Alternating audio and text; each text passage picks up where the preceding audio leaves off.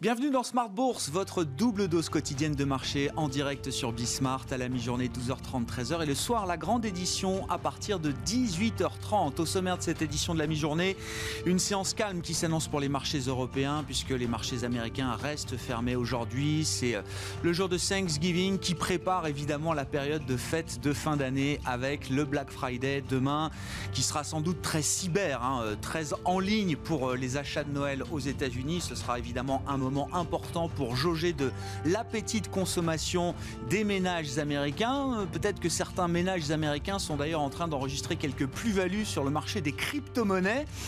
Je spécule un peu, mais oui, on voit quand même un crash assez significatif des, euh, des valeurs Bitcoin et autres, alors qui ont flambé cette année pour certaines d'entre elles. Le Bitcoin redescend de 2000 dollars quand même. Hein. Ce sont des baisses de 10, 15, 20% sur les, différents crypto-actifs que vous pouvez suivre. Et peut-être que oui, certains particuliers euh, enregistrent leur plus-value pour les dépenser ou les redépenser dans les achats de fêtes de fin d'année. On verra ce qu'il en est. En tout cas, ce sera, je le disais, un moment important pour jauger de la consommation américaine. Et puis on parlera dans cette demi-heure du marché, bien sûr. Hein, le bilan du mois de novembre, un mois de novembre historique. Le CAC 40 en ligne droite quasiment est passé de 4500 points fin octobre à 5500 points et plus au moment où on se parle. Et puis on parlera euh, plus globalement des perspectives macro et financières pour 2021 avec l'outlook d'AG2R La Mondiale et Philippe Brossard, son chef économiste, qui sera avec nous en plateau.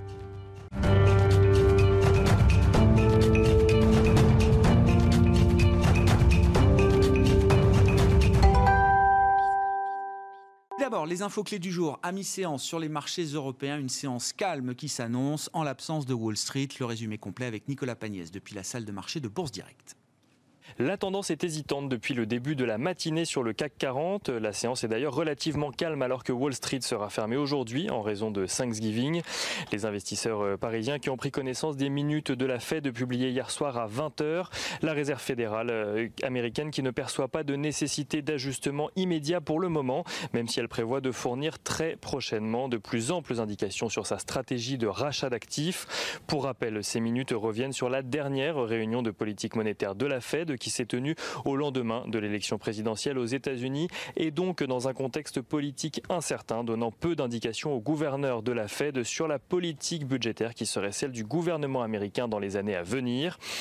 Un statu quo donc qui n'est pas de nature à influer fortement sur la tendance aujourd'hui, même si plusieurs membres du comité ont indiqué s'attendre à un allongement de la maturité des obligations rachetées par la Fed.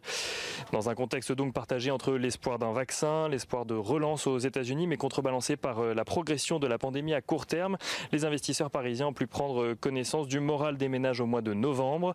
Leur confiance s'est nettement dégradée dans l'Hexagone, retombant à 90 points, son plus bas depuis décembre 2018. Les économistes attendaient euh, de leur côté un niveau proche des 92 points. La cause de ce recul se trouve bien sûr dans le deuxième euh, confinement qu'a connu la France sur le mois. Un confinement qui rend les ménages plus pessimistes sur leur future situation financière, préférant épargner et reporter leurs achats conséquents à plus tard. À noter d'ailleurs que si la France se concentre aujourd'hui sur les perspectives d'un allègement des mesures de restriction, l'Allemagne, elle, semble vouloir durcir euh, ces mêmes mesures de restriction au moins jusqu'à janvier. Le Royaume-Uni est de son côté assez pessimiste sur l'impact économique de la pandémie et anticipe une chute de 11,3% de son PIB sur l'ensemble de l'année 2020, un niveau inédit pour le pays qui est toujours en négociation sur l'après-Brexit avec l'Union européenne. Du côté des valeurs à présent à la Bourse de Paris, Rémi Cointreau annonce s'attendre à une croissance organique de son résultat opérationnel courant annuel grâce à ce qu'il appelle une vraie reprise au second semestre, portée notamment par ses marchés chinois et américains. Europcar annonce de son côté avoir conclu un accord avec ses créanciers pour réduire son endettement. Cela passe par une conversion d'obligations seniors pour 1,1 milliard d'euros et cela passe également par l'obtention d'un apport en capital de 250 millions d'euros. Les investisseurs qui reviennent sinon dans l'ensemble sur les valeurs technologiques à la mi-journée avec ST Microelectronics et Atos qui sont parmi les plus fortes hausses du CAC 40. Et en ce qui concerne Atos, justement, Orange a démenti euh, un rachat de l'ESN malgré les rumeurs. Et on regarde rapidement le pétrole, le pétrole qui s'apprécie encore aujourd'hui et se négocie à la mi-journée aux alentours des 48 dollars, tandis que l'euro-dollar progresse également pour se hisser euh, à un niveau de 1,19 dollars pour 1 euro. Nicolas Pagnès avec nous en fil rouge tout au long de la journée sur Bismart depuis la salle de marché de Bourse Direct.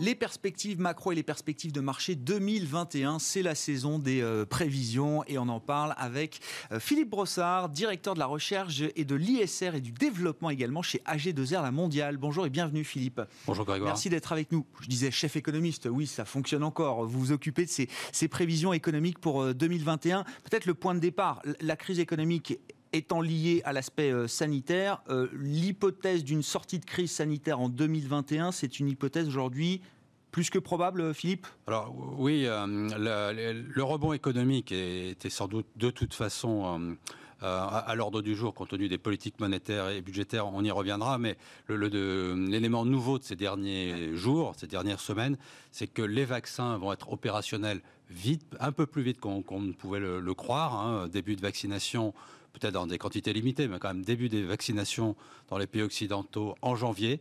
Et du coup, ce que ça change dans le scénario de 2021, c'est que euh, on n'aura sans doute pas le stop and go qu'on a connu en 2021, où la, la maladie progresse, on, on, ferme les économies. Euh, la maladie régresse, on réouvre, il y a un beau ouais. rebond, mais après, bon, deuxième confinement. Le, le, le stop and go était, pouvait être redouté pour 2021, avec la rapidité et le nombre, hein, surtout de, de vaccins, il y a quand même plus de 10 vaccins en, en phase 3 aujourd'hui. Donc même s'il y a un accident sur un des vaccins, enfin quelque chose, les choses se passent moins bien sur l'un des vaccins, il y aura quand même une vaccination assez massive à partir du deuxième trimestre de 2021. Et le scénario de stop and go, je crois maintenant, est évacué, enfin serait très ah, improbable. Ouais comment est-ce que ça va se traduire justement dans, la trajectoire macroéconomique globale? Il faudra peut-être différencier certains aspects, mais ça veut dire une reprise beaucoup plus linéaire que ce qu'on pouvait imaginer, euh, Philippe? Voilà, la, la, la, reprise sera sans doute euh, très linéaire. Alors, pour, pour l'Europe, où euh, le PIB va quand même sans doute reculer encore au quatrième trimestre, le, le, le, deuxième, le premier trimestre sera sans doute encore un peu mou, mais à partir du deuxième trimestre, on peut imaginer un rebond assez puissant. On, on a d'ailleurs été tous surpris hein, par l'importance du rebond économique au troisième trimestre. Ouais. Ça sera un peu l'ambiance, je crois, du deuxième trimestre et du début du, du troisième trimestre 2021. Et, et sur cette lancée, je pense que l'Europe pourrait revenir à son niveau d'activité d'avant la crise dès septembre, dès la fin septembre. Euh, au plus tard euh, au quatrième trimestre. Et donc euh, on, on, est là-dessus un peu plus optimiste ouais, que les dernières ouais. déclarations officielles où beaucoup disaient bah, on ne reverra l'activité la, normale qu'en 2022. Non, je pense que maintenant, avec les vaccins, on peut tabler sur la fin septembre 2021. Ouais, on parlera des marchés plus en détail, mais ça explique sans doute ce qu'on est en train de vivre peut-être en ce moment sur les marchés, notamment sur les marchés actions, euh, Philippe. Hein. Voilà, on a vraiment un scénario de ouais, reprise en V. On n'a pas eu vraiment un double V. Enfin, c'est vrai qu'on a une petite rechute du, du PIB ouais. au quatrième trimestre en Europe, mais pas au plan mondial. C'est vraiment la reprise en V euh, qu'on attendait, que, que c'était nos meilleurs espoirs pour 2020-2021. C'est ce qui est en train de, de, se mettre en place et les vaccins, euh, certainement, euh, rassurent. De, Aideront beaucoup profil, ouais. de, de, ce point de vue-là. Et, et, et l'idée qu'on va combler ce gap de 4-5% de déficit de croissance ou de richesse par rapport au niveau antérieur, peut-être un peu plus vite voilà, que ça ce qu'on qu qu imagine. Que prévu. Et aux États-Unis, d'ailleurs, ils seront à ce niveau dès le deuxième trimestre. Ah, oui dès le deuxième trimestre. Ne, ne parlons pas de la Chine, hein, où ils sont d'ores et déjà, fin du troisième trimestre, 3% au-dessus du niveau d'avant-crise. Donc effectivement, c'était ma question. Euh, si on regarde les différentes grandes zones mondiales, on, on va avoir euh, une reprise qui sera différenciée. Ce ne sera pas désynchronisé, mais ce sera plutôt différencié. Voilà, la, la, reprise est, est différenciée. Hein. La, la, Chine, c'est déjà fait. Euh, dès, dès, la fin en fait, du deuxième trimestre, ils avaient rejoint le niveau d'activité de début d'année. Euh, pour les États-Unis, c'est euh, le courant du deuxième trimestre 2021. Ouais. Euh, pour l'Europe, ça sera la fin du, troisième trimestre de, l'année prochaine. Qu'est-ce qu'on peut dire des politiques de soutien euh, Ce qu'on appelle le policy mix, les politiques budgétaires? Alors là aussi, ça a été une nouveauté dans la gestion de cette crise qui ont été très présentes et très amples, soutenues bien sûr par le financement monétaire ou les politiques monétaires.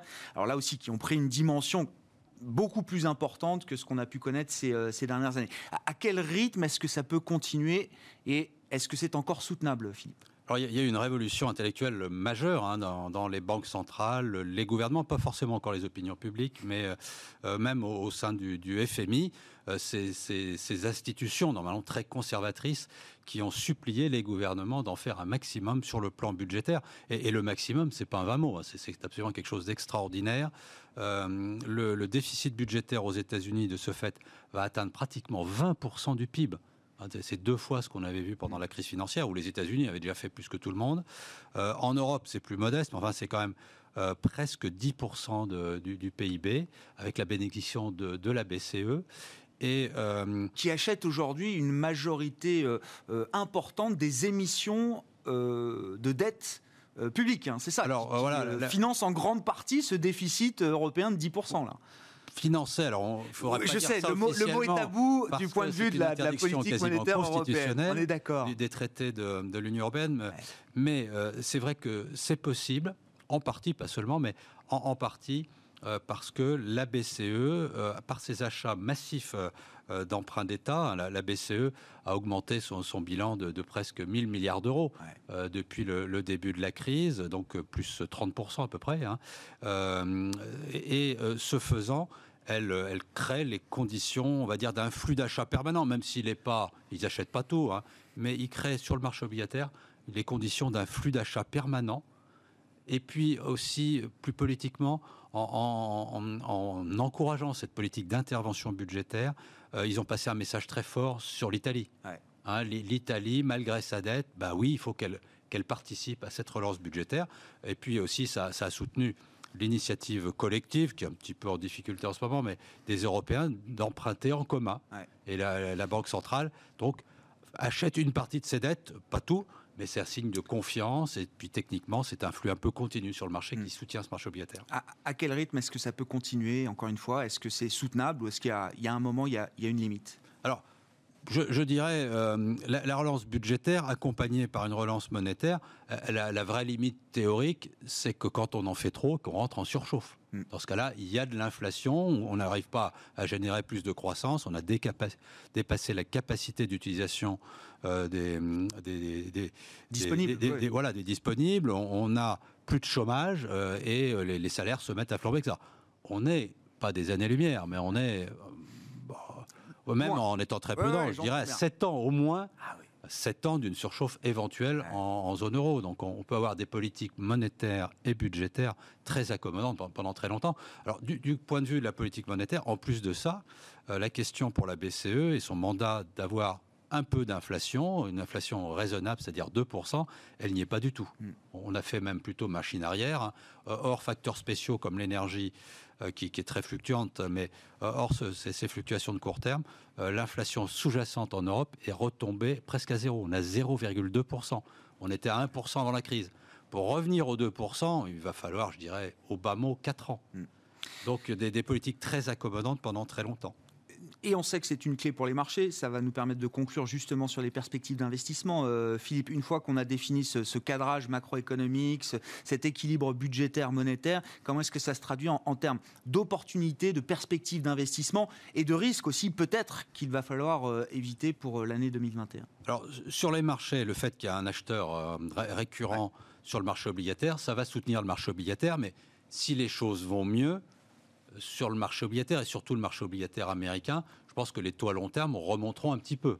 Remonter des taux, ça veut dire bah, quand même perte en, capital, pas forcément très grosse, enfin un, peu de pression euh, sur les, les, performances des fonds obligataires. Donc attention sur Pour donner une idée, si, si, on est sur l'idée d'une normalisation de l'économie américaine, en début d'année, le 10 ans américain était 1,9%.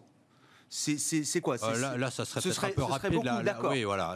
On, est à moins de 1 aujourd'hui. Voilà, on est à moins de 1. On sera peut-être à 1,5 euh, au milieu de l'année prochaine. C'est pour donner un peu la, euh, perspective. L'ordre de grandeur, quand même, c'est que 50 centimes de, hausse des, taux d'intérêt à 10 ans sur le marché américain, ça serait quand même moins 5% sur les fonds obligataires. Bien sûr. voilà, donc voilà, ça sera quand même un peu sportif sur le marché obligataire. en Europe, je ne pense pas qu'il y aura peut-être une toute petite hausse de taux, mais, elle sera faible. Mais quand même, sur l'investissement obligataire, gardons en tête que chaque année, on a été surpris par la performance, parce qu'elle était nourrie par une baisse des taux. Là, là bon, rien n'est impossible, mais on est à moins 30 centimes sur les taux 10 ans français. Je serais quand même bien surpris. Euh, dans notre scénario, en tous les cas, ah que euh, ça baisse plus. Hein, donc, euh, on, part quand même de, taux de rendement récurrents qui sont nuls, parce que tous ces emprunts d'État, maintenant, la plupart ont zéro coupon et on, les paye souvent plus cher que ce qu'ils nous seront remboursés. Hein. Quand on dit qu'il y a moins 30 centimes de rendement, c'est que j'allais dire que je paye 103, mm, mm. quelque chose qui n'aura aucun coupon et qui ah dans 10 ans me sera remboursé 100. C'est pas c'est pas sur le marché obligataire qu'on va faire de l'argent. On va dire prudence, prudence, prudence. Sauf sur les obligations à court terme avec quand même un, spread sur euh, un écart de taux des, signatures privées, bon, qui donne un petit rendement, qui permet d'être un tout petit peu au-dessus de zéro peut-être, mais bon, c'est juste un, placement.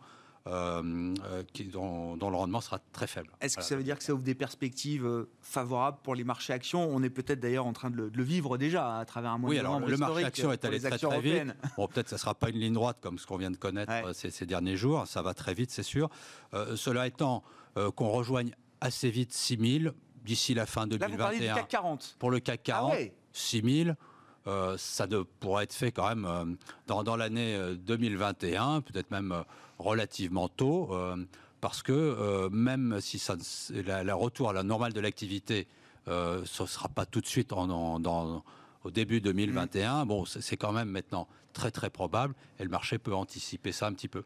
Donc hein, le, rebond action, sans doute, va poursuivre, surtout en Europe. Hein, quand même... Alors voilà, j'allais dire, en relatif, pour conclure là-dessus, euh, Philippe, c'est vrai que chaque année, il faut plutôt avoir des actions américaines que des actions européennes. En tout cas, si on regarde mm. les dix dernières années, est-ce que ça peut être différent en 2021 on va, essayer de conjurer le sort. Non, logiquement, et c'est notre position tactique en ce moment, hein, on a un peu surpondéré sur les, actions européennes. Elles sont très en retard sur la performance euh, américaine. Alors, à, ça, il y avait deux raisons. C'est vrai que l'Europe a, fait, a, plongé plus en termes macroéconomiques que les États-Unis. Donc, il est logique que nos marchés actions souffrent un petit peu plus. Mais on va aussi rebondir plus.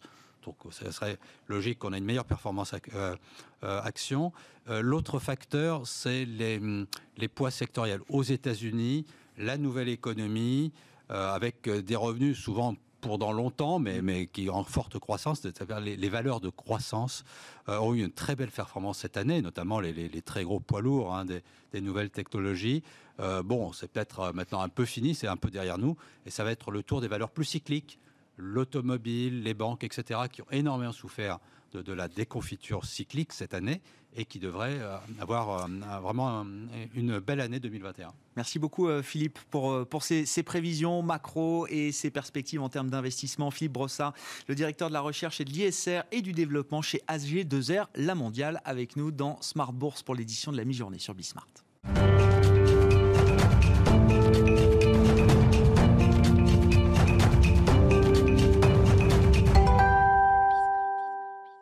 Poursuivre cette discussion de, marché et d'investissement avec Franklin Pichard, à mes côtés en plateau, lui aussi directeur général de Kipling Finance. Bonjour et bienvenue Franklin. Bonjour Grégoire. on va même rentrer un peu dans le détail. C'est vrai que voilà, les actions européennes, c'est un, marché dans son ensemble, mais moi j'ai envie de savoir un petit peu ce qui s'est passé au mois de novembre, euh, dossier par dossier, secteur par secteur. C'est vrai qu'on commence à faire le bilan un peu tôt, mais on était à 4500 points fin octobre, on est à plus de 5500 points au moment où on se parle. Oui, alors euh, on, peut, on peut déterminer quand même la première phase qui a été des rachats de short. Euh, les jours où on a fait 7% de hausse euh, quand on a eu le vaccin, des titres qui ont rebondi de 20 ou 30%, là on n'avait clairement aucun acheteur finaux. on était uniquement sur des rachats de positions short et ça, ça s'est produit pendant plusieurs séances. Et puis ensuite, là, en ce moment, euh, on voit qu'on a des séances à Paris de plus de 5 milliards de volume, ou un hmm. peu moins, mais en tout cas, un milliard, un milliard et demi de plus que ce à quoi on assistait depuis de nombreux mois. Donc là, maintenant, on a vraiment quelque chose de, de solide, d'équilibré, qui laisse à penser que le rallye est sûrement pas terminé. Oui, parce que c'est la question. Quand on était alors positionné sur, les thèmes qui ont très bien fonctionné, la croissance, la qualité, la visibilité, et qu'on a vu des, actions, euh, alors très en retard, massacrées, s'envoler de 20, 30, 40% pendant quelques séances. Là, le bilan du mois de, du, du, mois de novembre est, incroyable. Unibail-Rodamco Westfield, c'est plus 70% en un mois. Renault, Total, Airbus, Société Générale, AXA, Crédit Agricole, BNP, Safran, Thales, tous ces titres-là gagnent entre, entre 30 et 40%, font deux fois mieux que le CAC. Euh, c'est Qu'est-ce qu'on se dit quand on est investisseur particulier? Quelles recommandations est-ce qu'on peut faire aux, clients quand euh, bah, parfois on assiste à ces rebonds-là spectaculaires sans être forcément dedans? Alors, si je prends la première que vous avez citée, Unibail, euh, on baissait de 80% quand même. Donc, le rebond était tout à fait possible. C'est ce qui a été dit euh, par Philippe euh, Brossard à l'instant. C'est que ces marchés européens, qui avaient fortement baissé, ont un potentiel de rebond certainement plus important. Et c'est effectivement cette thématique. Si on doit parler de rotation sectorielle, rotation sur des classes d'actifs, la question est plus de se dire quels sont les titres qui sont encore très en retard et qui présentent un potentiel de rattrapage. Euh, on en a isolé certains et on les voit dans ces hausses récentes qui devraient se poursuivre. Des titres comme Air France. Euh, Air France, on est quand même sur un titre qui perd encore 48% depuis le début de l'année. Mm-hmm. Des titres comme ADP qui, qui perd 37%. Euh, on a des titres de qualité aussi, Vinci, qui ne baisse que de 10%, mais qui vient de plus de 100 euros et dont le potentiel est encore réel à court terme ou à moyen terme. Et euh, si on continue, Total, qui distribue mm. hein, encore des dividendes, et puis des recoveries un petit peu, valeurs oubliées, délaissées. Euh, ça a été dit, on a parlé du secteur auto, euh, Renault, qui perd encore 20% depuis le début de l'année.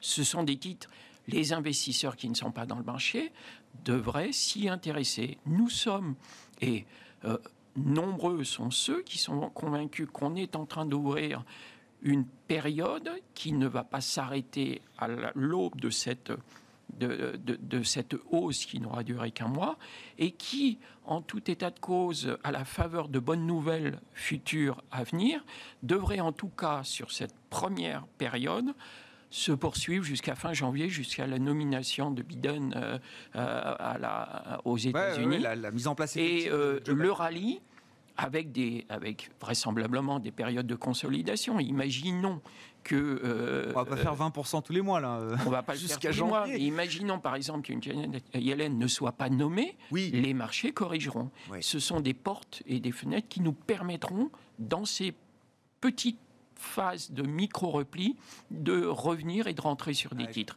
Mais euh, quand vous écoutez les, les gérants aujourd'hui, ils disent euh, on n'a pas envie de vendre et on ne saurait pas quoi vendre ah. parce que de toute façon, si on sort, on ne saura pas et on aura peur de rentrer sur le marché. Donc aujourd'hui, les investisseurs particuliers aussi disent on a des titres, on les garde, on accompagne et on ne voit pas de raison d'avoir de grosses corrections à court terme quelle est l'idée sous-jacente C'est intéressant, l'emblème de ce rally value, donc ça a été les banques, euh, pétrole, gaz, euh, matériaux, euh, minières. vous dites, pardon, Franck Équipementiers auto. Les équipementiers auto, bien sûr. Le, voyage, le tourisme, le loisir, les compagnies aériennes. exemple, Air France ou Unibail Rodamco Westfield, on, on, achète et on garde jusqu'où? Parce que est-ce qu'on se dit qu'on reprendra l'avion comme, comme avant parce que l'économie sera revenue à la normale? Ou est-ce que des comportements vont quand même perdurer? Comment on va jauger justement le, potentiel de rebond désormais pour ces valeurs-là? Alors sur les deux valeurs que vous venez de citer, par exemple, sur Air France, au moment où on ne se posait pas la question de savoir si on allait moins voler, c'est-à-dire en février, le titre valait plus de 10 euros. Oui. Au moment du premier déconfinement, euh, donc mai-juin, euh, Air France avait rebondi et était monté à 6,50. Donc au niveau auquel on est actuellement sur Air France. On est autour de 4, 4, 5 On est plus, on a, ah non, on est au-dessus de 5. Au-dessus de 5, pardon. On est un peu au-dessus de 5, on est à 5, 16, je crois, de mémoire à peu près. Donc on a encore un potentiel, rien pour se caler sur la période du premier déconfinement du mois de juin, d'environ 20%. On ne parle même pas de la période avant. Oui, oui, oui. L'idée, c'est pas de revenir à 10, mais de revenir au moins sur les niveaux intermédiaires qu'on a pu euh, connaître entre les deux confinements. Voilà. sur, un valeur, sur une valeur comme Unibail, pour la faire courte, euh, on a quand même deux investisseurs qui se sont invités au conseil, hein, euh, entre autres, dont Xavier Niel, pour ne pas le nommer, et on va avoir une changement de stratégie. On va avoir euh, des, activistes qui vont euh, modifier vraisemblablement, influencer et peser sur la politique de ce groupe-là. Donc même si effectivement le titre vient de rebondir, la baisse est quand même abyssale depuis le début de l'année hmm. et le potentiel de rebond, il est encore là. Donc voilà, dossier par dossier, on arrive quand même à s'y retrouver et à trouver des thèmes d'investissement. Bon, et puis il y a le secteur bancaire aussi, euh, euh, Franklin. Là aussi, de, quelle manière est-ce qu'il faut manier ce secteur bancaire? Secteur avec le pétrole et gaz notamment, dont personne ne voulait déjà avant la crise pandémique. Alors là, depuis un mois, effectivement, c'est l'emblème de ce, de ce rallye. C'est toujours compliqué de se fixer des objectifs, justement, quand on voit que ça part, qu'on veut être dedans. Jusqu'où ça peut remonter? Euh, j'ai du mal à imaginer que demain, le secteur bancaire devienne un secteur de croissance, de qualité, qui s'arrache euh, chez tous les, investisseurs. Non, tout à fait, mais c'est vrai que le, secteur, et souvenez-vous, on en a parlé pendant de nombreux mois où on disait on ne touchera pas aux financières et on ne les fera pas. C'est vrai. Effectivement, là, les, choses évoluent un petit peu. D'abord parce que ce sont des titres qui avaient euh, énormément baissé. Hein. Si on prend euh, la Société Générale, par exemple, eh bien, nos investisseurs les plus dynamiques et les plus spéculatifs reviennent par exemple sur la Société Générale en disant elle ne restera pas seule éternellement. On aura des opérations. vieux serpent de mer. Oui, et, donc ils viennent sur cette thématique. Sinon, d'autres disent moi je veux une valeur plus euh, père de famille avec une visibilité euh, plus sécure et achète du BNP Paribas. Euh, et d'autres encore continuent et on a vu un très beau rebond sur, la, sur AXA. Euh, qui euh, est autour de 19 euros, un peu plus de 19 euros. Mais vous avez, euh, je crois que c'est Odo ce matin qui sortait une analyse avec un objectif à 27 euros. Mm-hmm. Donc on a un potentiel de rattrapage sur le secteur de l'assurance, sur le secteur des bancaires, et que aujourd'hui avec cet horizon qui s'éclaircit un petit peu sur l'économie en général, et donc ces sinistres qui seront peut-être moins importants dans la durée que ceux qu'on pouvait craindre au moment où on n'avait pas de vaccin, bien là aussi, ça mérite de s'intéresser au secteur. En, finance comportementale, ceux qui s'intéressent à la matière disent toujours on, coupe trop tôt ses gains. On laisse filer ses pertes beaucoup trop longtemps, mais on a toujours tendance à, couper trop tôt ses gains. Oui, ça, tout le monde, tout le monde coupe trop, euh, trop tôt ses gains. On passe nos journées à dire à nos clients. 30, 40, 50 sur des titres. Alors ça dépend du market timing, mais c'est vrai que. Oui, mais c'est ça. On, passe nos journées à freiner nos clients qui disent ça y est. Mais on leur dit mais vous avez accepté 9, euh, 10 mois de perte et un mois de hausse, euh, vous voulez déjà vendre. Donc non, effectivement, il faut freiner. Et ça, a été, ça a été expliqué de façon très technique et académique par l'économiste qui me précédait. Aujourd'hui, dans une stratégie de marché, une stratégie à la fois euh, d'anticipation et comportementale, il faut être dans ce marché, il ne faut pas en sortir. Merci beaucoup, messieurs. Merci d'avoir été avec nous dans Smart Bourse à la mi-journée. Franklin Pichard, donc directeur général de Kipling Finance et l'économiste, c'était bien sûr Philippe Rossard, directeur de la recherche d'AG2R La Mondiale. Séance calme aujourd'hui en Europe. Les marchés américains restent fermés pour Thanksgiving. Et nous, on se retrouve bien sûr en direct à 18h30 sur Bismart.